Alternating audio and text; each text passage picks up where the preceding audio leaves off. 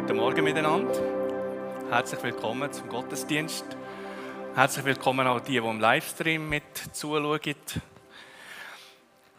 Wir haben bei uns am Zollhaus haben wir Sozo, das ist so eine Gebetsseelsorge. Sozo heißt heilen, retten, befreien. Das ist ein griechisches Wort. Und dort bei dem Sozo, bei dieser Gebetsseelsorge, wenn die Leute alle kommen, meistens, meistens kommt, ja mal, kommt man ja mit einem relativ großen Druck.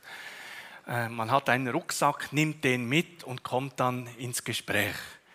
Man weiß gar nicht, wo man anfangen soll.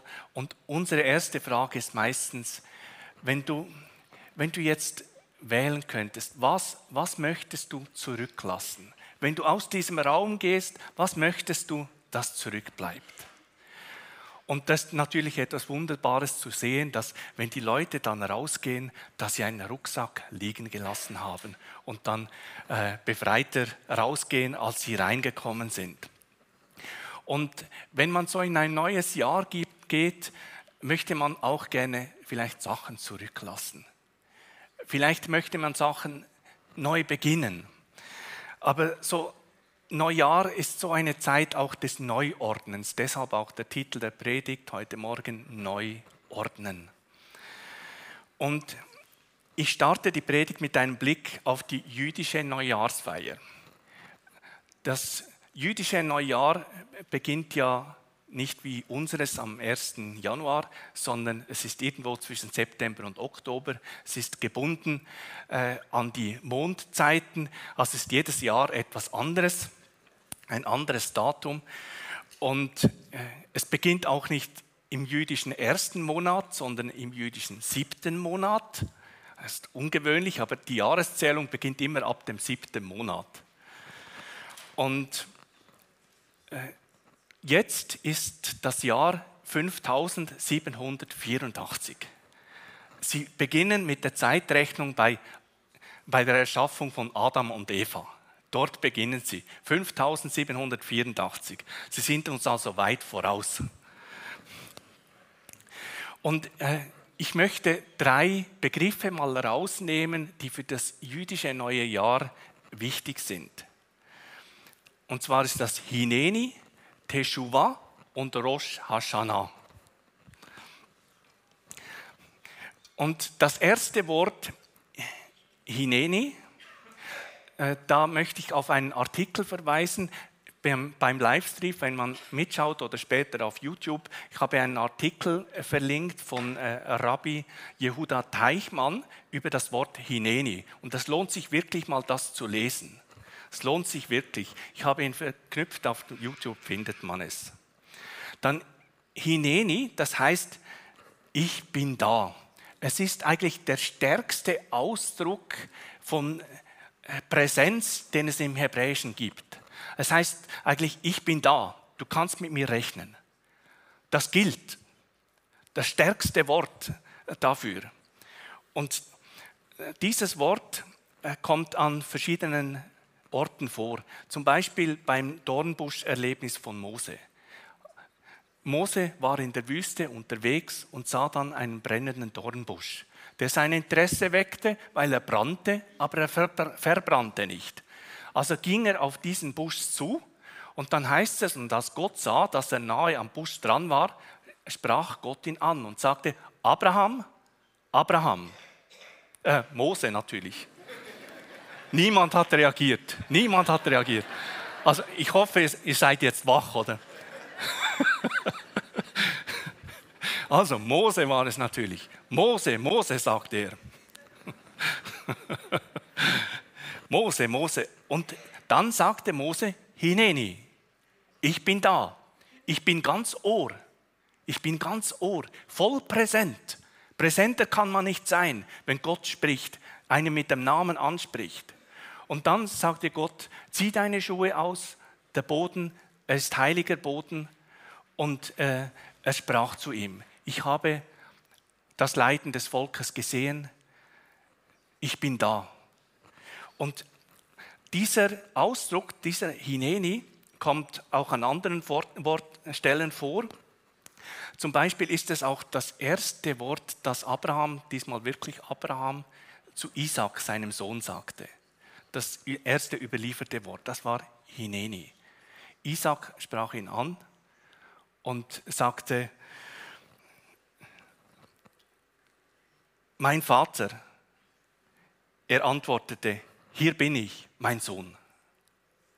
Dann sagte Isaac, hier ist Feuer und Holz, wo aber ist das Lamm für das Brandopfer? Abraham sagte, Gott wird sich das Lamm für das Brandopfer ausersehen, mein Sohn. Aber Isaac sprach Abraham an und er antwortete, hier bin ich, Hineni, Hineni.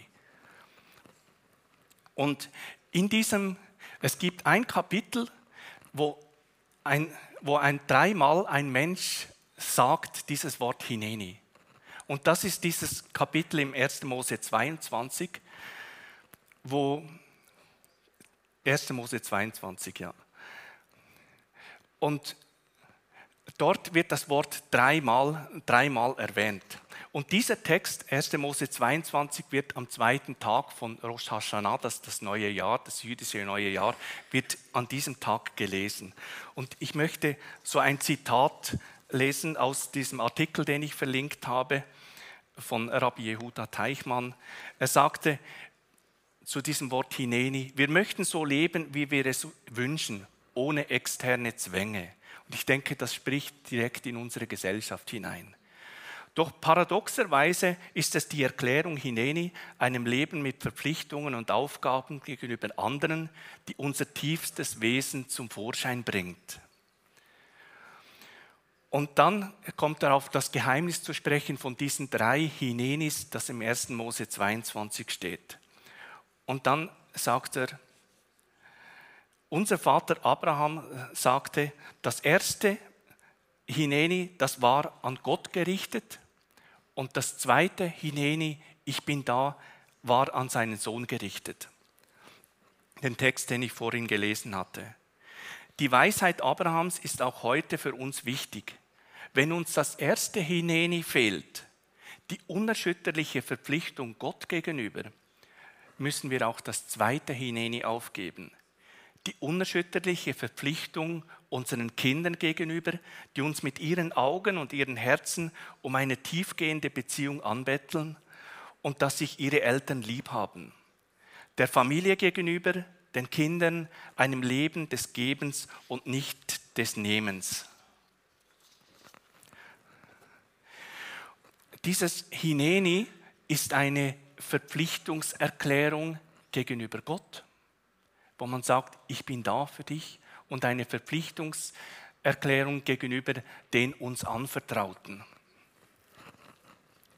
Und wir wollen dieses Jahr starten mit einem Hineni zu Gott und mit einem Hineni zu den uns Anvertrauten. Dann das, den zweiten Begriff, äh, den ich äh, rausgewählt habe, der auch ganz zentral ist, ist Teshuvah oder Tshuva. Das bedeutet Umkehr, Umkehr und Reue. Er erinnert an den ersten Tag der jüdischen Zeitrechnung, eben bei Adam und Eva. Da wurde Adam und Eva geschaffen und an diesem Tag, sagt die jüdische äh, Überlieferung, haben sie auch zum ersten Mal gesündigt.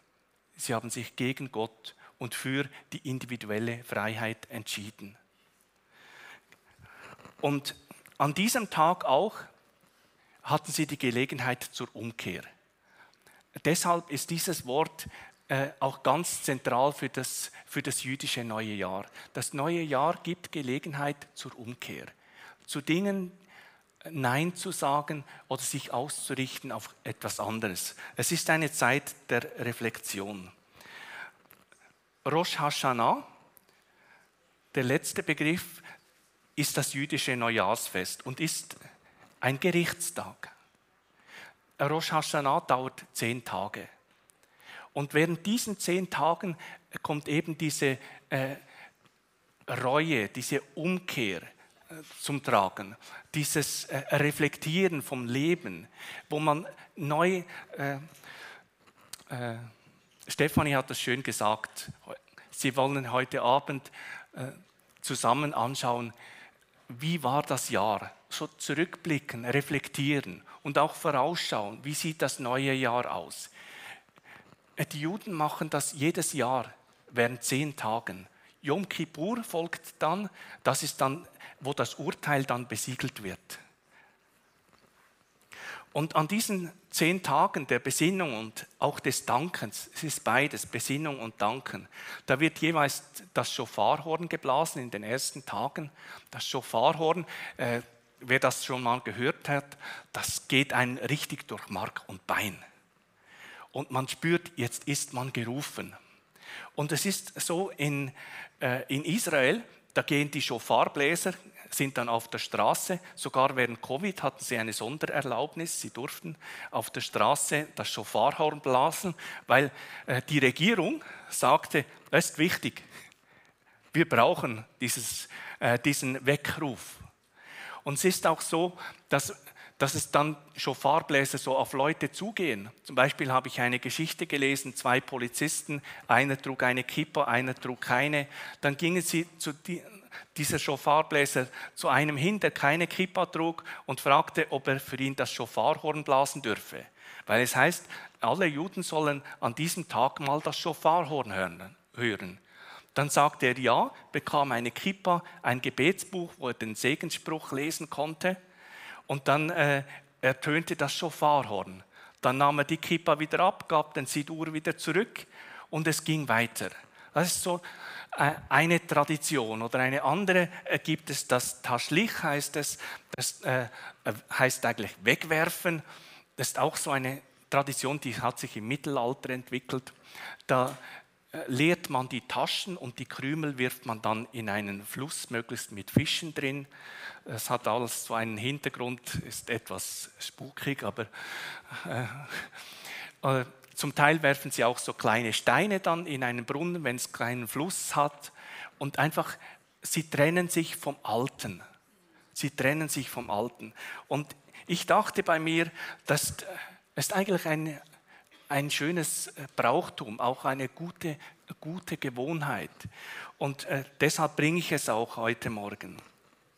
Äh, Rosh Hashanah heißt auch nicht nur Neujahr, sondern Rosh heißt Haupt, heißt Haupt des Jahres. Das Haupt geht voran, es setzt den Takt. So wie man das Jahr beginnt, äh, dann geht es dann auch weiter. Wenn man spricht auf der, auf der Bühne, auf der Kanzel, ist es wichtig, was sagt man, das erste Wort, das man sagt. Das schreibe ich immer auf. Bei mir war es Guten Morgen.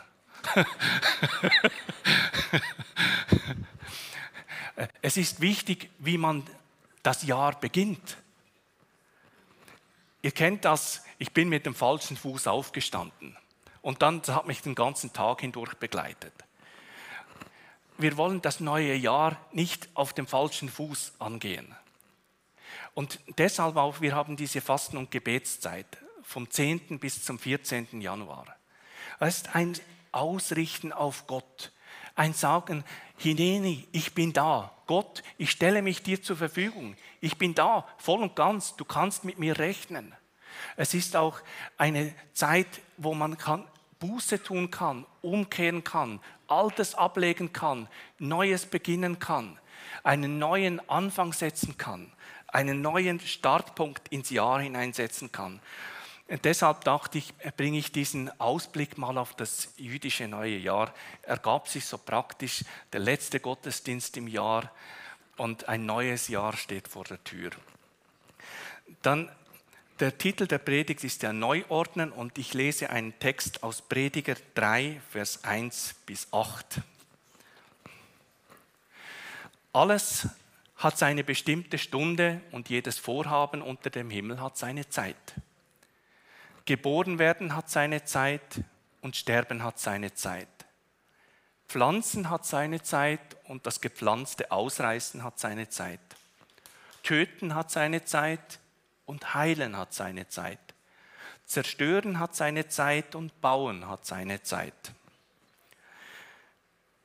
Weinen hat seine Zeit und lachen hat seine Zeit. Klagen hat seine Zeit und tanzen hat seine Zeit. Steine schleudern hat seine Zeit und Steine sammeln hat seine Zeit. Umarmen hat seine Zeit und sich der Umarmung enthalten hat auch seine Zeit. Suchen hat seine Zeit und verlieren hat seine Zeit. Aufbewahren hat seine Zeit und wegwerfen hat seine Zeit. Zerreißen hat seine Zeit und flicken hat seine Zeit. Schweigen hat seine Zeit und reden hat seine Zeit. Lieben hat seine Zeit und hassen hat seine Zeit. Krieg hat seine Zeit und Frieden hat seine Zeit. Es sind insgesamt 14 Gegensatzpaare. Also ich bringe heute Morgen nicht alle. He? Könnt ihr also entspannen. Ich bringe nicht alle. Äh, es gibt ein Buch von Bill Heibels, es heißt Einfach. Den Titel kann man sich behalten, ist einfach. Und es empfiehlt sich wirklich, dieses Buch zu lesen. Ist auch gut für eine Neuausrichtung im Leben oder Neuausrichtung auch Anfangsjahr. Äh, und dort nimmt er Bezug auf diesen Prediger 3, 1 bis 8 und erwähnt dann noch mehr, als ich jetzt da erwähne. Wenn ich schon bei Buchempfehlungen bin, also es gibt ein Buch von John Mark Comer, Das Ende der Rastlosigkeit, ist auch ein Buch, das wirklich in die heutige Zeit hineinpasst und sich auch wirklich eignet zum am Anfang vom Jahr einen, einen Pflock setzen hier bin ich und dort will ich hin. Im Prediger drin schreibt Salomon über den Sinn des Lebens. Worauf kommt es an? Und er schreibt aus einer Ewigkeitsperspektive hinaus. Und er beschreibt verschiedene Phasen im Leben drin. Verschiedene Lebensphasen. Und Phasen haben etwas gemeinsam. Sie haben einen Anfang und sie haben ein Ende. Phasen dauern eine gewisse Zeit. Manchmal Wochen, manchmal Monate, manchmal sind es Jahre. Phasen haben manchmal auch einen Übertitel, Kleinkinderphase. Und dann weiß man schon, was, was da damit verbunden ist. Wenig Schlaf, äh, wenig Zeit für sich persönlich. Diejenigen, die drin sind, nicken mit dem Kopf oder äh, verziehen den Mundwinkel. Äh, es, es gibt einfach solche Phasen, Teenagerphasen oder bei uns, bei meiner Frau und bei mir sind es lebenden Elternteile, die jetzt körperlich langsam angeschlagen sind. Ist eine spezielle Phase. Oder Großeltern werden oder die Kinder ziehen aus, Partner gestorben, Job verloren oder neu begonnen. Äh, oder jetzt in Schwanden haben einige das Haus verloren ist eine Phase. Und wichtig zu sehen ist, es ist nicht das gesamte Leben. Es ist eine Phase. Es ist nicht das gesamte Leben. Es ist eine Phase. Sie haben einen Start und sie haben ein Ende. Und jetzt nehme ich so zwei, drei raus, je nach Zeit, und äh, spreche mal über so Phasen, die Phase des Klagen und Tanzen. Klagen hat seine Zeit und Tanzen hat seine Zeit. Die Zeit des Klagens.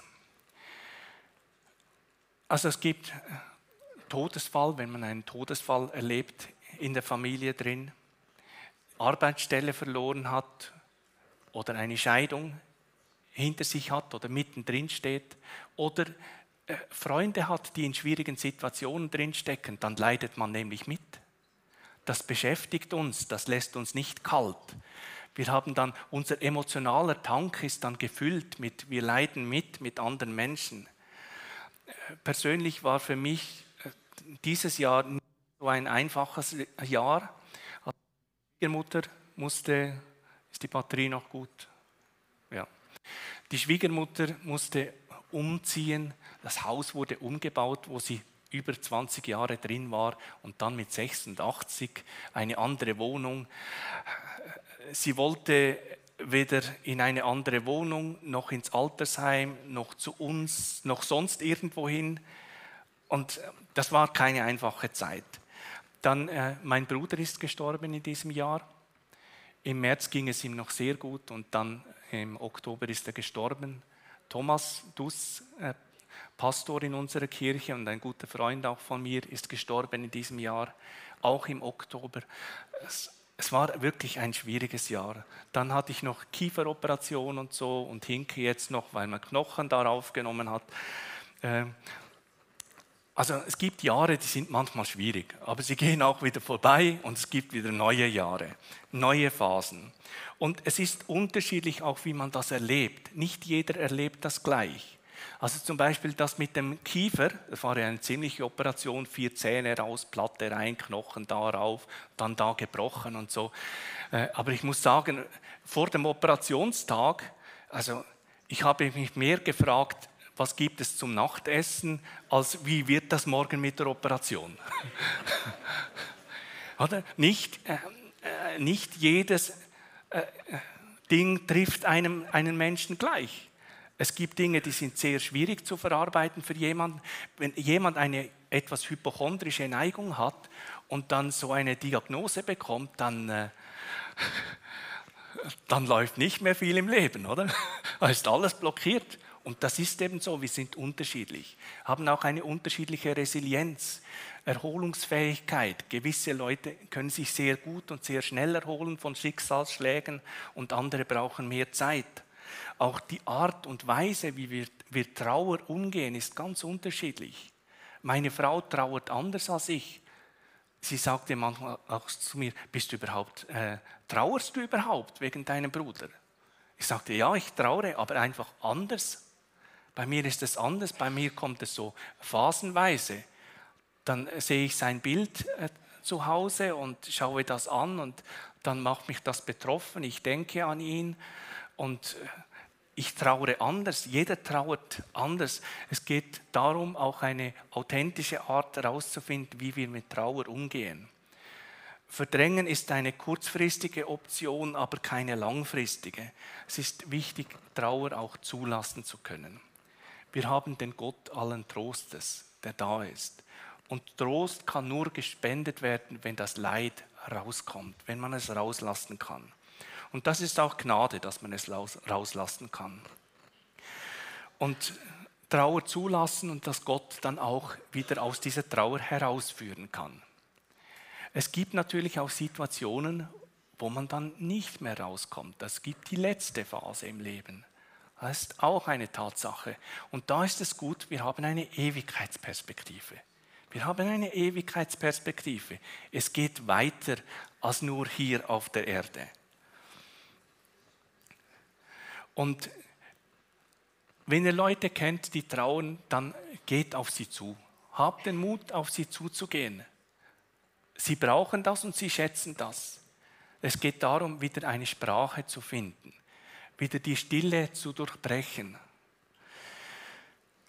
Und wenn man selbst trauert, ist es gut, wenn man sich bewusst in Gemeinschaft hineinbegibt, dass man sich äh, dem Zug, sich zurückzuziehen, etwas entgegensetzt. Das ist manchmal nicht einfach, aber es ist ganz wichtig in Zeiten des Klagens, des Trauens, dass man auch wieder einen Schritt auf andere Menschen zumacht, wieder einen Schritt in die Normalität hineinmacht. Und es ist eine Phase. Es ist eine Phase. Dann gibt es Zeiten des Tanzens. Man ist frisch verliebt. Sehe einige Strahlen. Die Heirat steht vor der Tür. Man ist am Vorbereiten. Wir äh, bauen zu Hause unser Bad um. Also es gibt natürlich Stress am Anfang, aber wir freuen uns dann auf ein schönes Bad, oder? wo man nicht immer so über die Badewanne steigen muss. Natürlich jetzt mit meiner Hüfte noch etwas angeschlagen, oder? Äh, bin ich dann froh, wenn wir eine Walk-in-Dusche haben, oder? Das sind Zeiten des, äh, des Feierns, wo man sich freuen kann. Und es gibt so besondere Anlässe. Und äh, wir bei uns im Staff, also von den Angestellten im Zollhaus, wir finden immer wieder einen Grund zum Feiern. Manchmal ist es einfach Donnerstag und wir, wir feiern. Oder jemand hat Geburtstag, der Steff wird ja immer größer und das ist ja super, oder? Wenn die Kirche ja auch entsprechend wächst. Und dann wir feiern Geburtstage. Feiern ist etwas Gutes. Heute ist Silvester, feiert es. Freut euch, seid dankbar für das vergangene Jahr. Weint auch eine Träne über verschiedene Dinge im alten Jahr. Aber freut euch auch. Gott ist mit uns auch im neuen Jahr. Gott ist auch ein Gott, der gerne feiert. er hat Feste angeordnet. Rosh Hashanah ist ein Fest, äh, das er den Juden verordnet hat. Und wir dürfen ruhig auf diesen Zug auch aufspringen. Also nicht, dass wir auch so die zehn Tage so durchmachen, aber im übertragenen Sinne, wir sind ja keine Juden.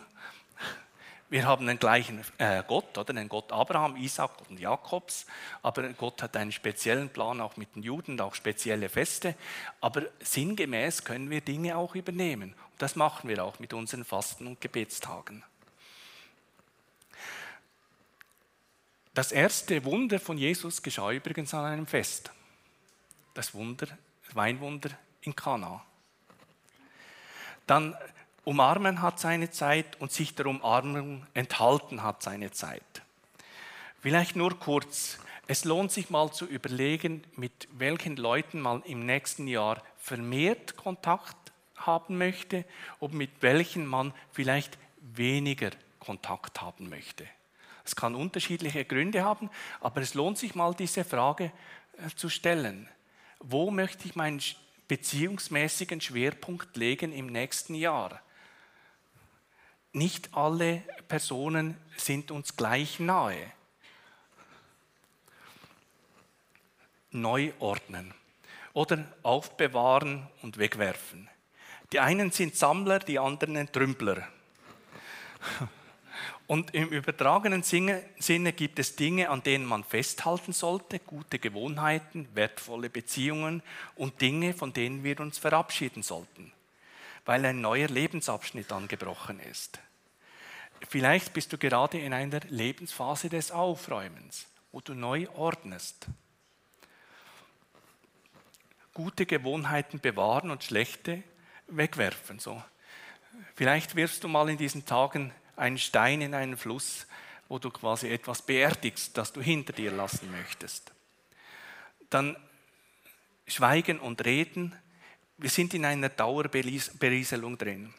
iPhone, Facebook, Instagram, X, ehemals Twitter, wie man sagt, Snapchat, TikTok. Es fällt schwer, da Gottes leise Stimme zu hören.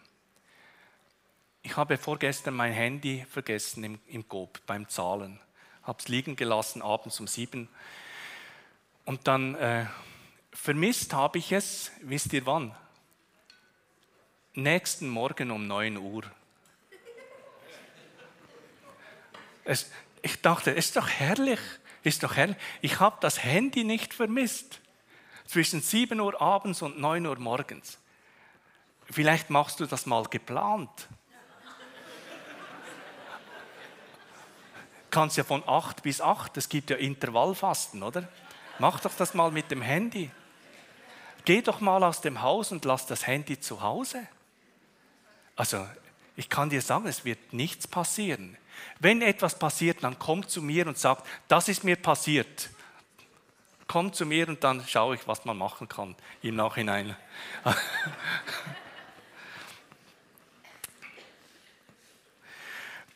dann es hilft zu wissen, in welcher Phase man ist, weil man kann sich darauf einlassen und kann sie besser nutzen. Oder wenn man weiß, jetzt ist die Kleinkinderphase, jetzt müssen wir uns einschränken. Wir müssen uns einschränken. Ich, ich hatte den Versuch unternommen, als unsere Kinder klein waren und ich zu Hause mal alleine schaute auf die Kinder, dachte ich, ich könnte ne-, nebenzu noch etwas machen. Es geht einfach nicht. Es geht einfach nicht. Man kann sich besser auf eine Phase einlassen, wenn man weiß, wo man drin steckt. Man kann sich auch einfacher lösen und in eine neue Phase hineinbegeben. Zum Beispiel, wenn man weiß, die Kinder ziehen aus. Es ist eine Phase, wo die Kinder zu Hause sind, aber dann ziehen sie aus. Man kann sich einfacher darauf einstellen, wenn man weiß, ah, jetzt bin ich in dieser Phase. Die Kinder sind ausgezogen jetzt fehlt mir etwas. Also brauche ich etwas mehr Raum, etwas mehr Zeit für mich persönlich. Ich äh, darf mich nicht überbeanspruchen, vielleicht in dieser Zeit. Jeder ist ja vielleicht anders, aber äh, es hilft zu wissen, in welcher Phase das ist. Auch was will Gott mir in dieser Phase zeigen? Vielleicht etwas, zu dem du nie mehr Gelegenheit bekommst. Dann erkenne auch, wenn eine Phase zu Ende geht. Ich habe eine Seniorin aus unserer Kirche besucht letzthin und ich sagte zu ihr, du hast eigentlich immer den richtigen Zeitpunkt gefunden äh, zum Umzug. Zuerst war sie in einem Haus drin und dann spürte sie, es wird langsam schwierig, wird mir zu viel. Da hat sie sich eine Alterswohnung genommen. Sie konnte das selbst bestimmen. Sie spürte, die Phase läuft ab, es beginnt eine neue Phase. Und dann spürte sie in der Alterswohnung, ja, es ist, äh, äh es ist langsam schwierig in der Alterswohnung und jetzt hat sie ein Zimmer im Altersheim. Sie hat es gewählt, selber gewählt. Und sie sagte, ich finde das super, du hast immer den richtigen Zeitpunkt gefunden, wenn eine Phase zu Ende geht. Das muss man spüren.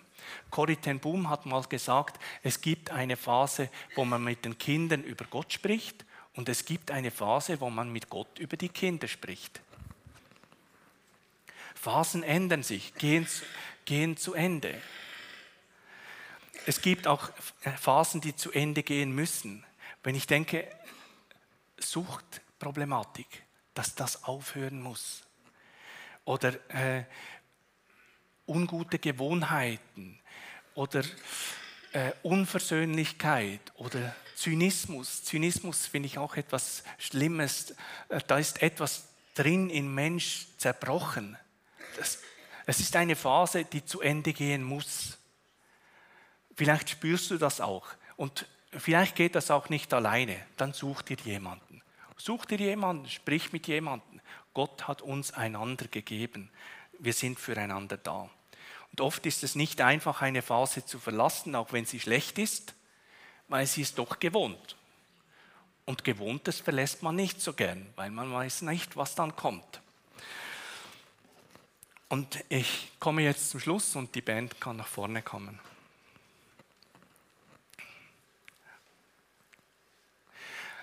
Vielleicht nimmst du dir in diesen Zeiten mal, in diesen Tagen mal Zeit, so dein Leben zu reflektieren.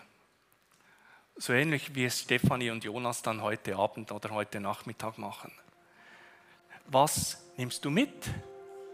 Was wirfst du weg? Vielleicht eben einen kleinen Stein mal in einen Fluss werfen. Es kann helfen, so zeichenhaft so zum Entsorgen, Entlasten, Entschulden und dann wieder neu ordnen. Und etwas möchte ich euch als Zuspruch von Gott in dieses neue Jahr mitgeben. Gott sagt zu euch, Hineni, ich bin da. Ich bin da. Und Abraham, als er bereit war, Isaac zu opfern, das war der ultimative Liebesbeweis. Der ultimative Liebesbeweis. Isaac wurde dann aber nicht geopfert. Weil es heißt, als er schon das Messer erhoben hatte, sprach der Engel des Herrn zu ihm und sprach Abraham. Und Abraham sagte wieder, Hineni, hier bin ich. Und dann sagte er, schaute er auf und sah dann einen Widder. Einen Widder, der sich im Gestrüpp festgehangen, festgekrallt hatte und er nahm diesen wieder und hat diesen wieder geopfert. Am Anfang der Geschichte, ich habe es äh, gelesen am Anfang, wo Isaac seinen Vater Abraham fragte, wo aber ist das Lamm für das Brandopfer? Abraham sagte, Gott wird sich das Lamm für das Brandopfer ausersehen, mein Sohn. Der Engel des Herrn hat Abraham einen wieder gezeigt. Das war kein Lamm. Das Lamm kam erst später. Johannes der Täufer, als er Jesus kommen sah, sagte er, siehe das Lamm Gottes, das gekommen ist, hinwegzunehmen die Sünden der Welt. Gott hat dieses Hineni gesprochen und das möchte ich euch mitgeben. Es heißt im Römer 8, Vers 32, er hat seinen eigenen Sohn nicht verschont, sondern hat ihn für uns alle in den Tod gegeben. Wenn er uns aber den Sohn geschenkt hat, wird er uns dann noch irgendetwas vorenthalten. Und im Johannes 3, Vers 16, denn Gott hat die Welt so sehr geliebt, dass er seinen einzigen Sohn hingab, damit jeder, der an ihn glaubt, nicht verloren geht, sondern ewiges Leben hat. Ich möchte noch beten. Vater im Himmel, ich danke dir, dass du uns so sehr liebst. Du liebst uns so sehr, dass du deinen einzigen Sohn gegeben hast, damit jeder, der an ihn glaubt, gerettet wird und nicht verloren geht. Ich danke dir, dass du dein Hineni gesprochen hast, dein Ich bin da. Und wenn du heute Morgen hier bist und in deinem Herzen spürst, dass Gott für dich da ist und du ihm antworten möchtest, dann äh, sprich auch zu ihm dieses Hineni, ich bin da für dich. Sprich das aus in deinem Herzen, ich bin da für dich. Und Jesus, wenn jemand das betet in seinem Herzen, dann bitte ich, dass du kommst mit der Kraft deines Heiligen Geistes, dass du dieser Person begegnest, dass du sie neu spüren lässt, dass du der Vater allen Trostes bist, dass du der Herr der Herrlichkeit bist, der König der Könige, dass du der Friedefürst bist, dass du derjenige bist, der wirklich uns kennt, zutiefst kennt und uns trotzdem liebt, weil du hast am Kreuz für unsere Schuld bezahlt. An unserer Stelle, Jesus, hast du dein Leben gegeben, damit wir frei sein können. So können wir frei sein, Jesus. Ich preise dich dafür. Und Jesus, ich lege dir alle die Personen hin, die momentan in einer schwierigen Lebensphase sind. Vielleicht auch in der letzten Lebensphase. Jesus, begegne ihnen. Du bist der Vater allen Trostes, Vater im Himmel. Du bist der Vater allen Trostes. Tröste du, sei du mit ihnen. Und Jesus, du kennst auch äh, die Menschen, die, die Freude haben am Leben. Lass sie feiern, lass sie Freude haben am Leben und dankbar sein. Und Jesus, wenn wir in dieses neue Jahr hineingehen, auch mit diesen Fasten- und Gebetstagen, und wir wollen einfach unser Leben neu vor dich hinlegen und neu sagen, Hineni, hier bin ich, Herr, hier bin ich, hier bin ich, sprich zu mir. Wir preisen dich, dass du der gleiche bist, gestern, heute und bis in alle Ewigkeit, dass du die Macht hast, unsere Umstände zu, zu verändern, dass du auch die Macht hast, uns zu führen und zu leiten, auch in diesem neuen Jahr. So wollen wir ganz bewusst mit dir in dieses neue Jahr hineingehen. Amen.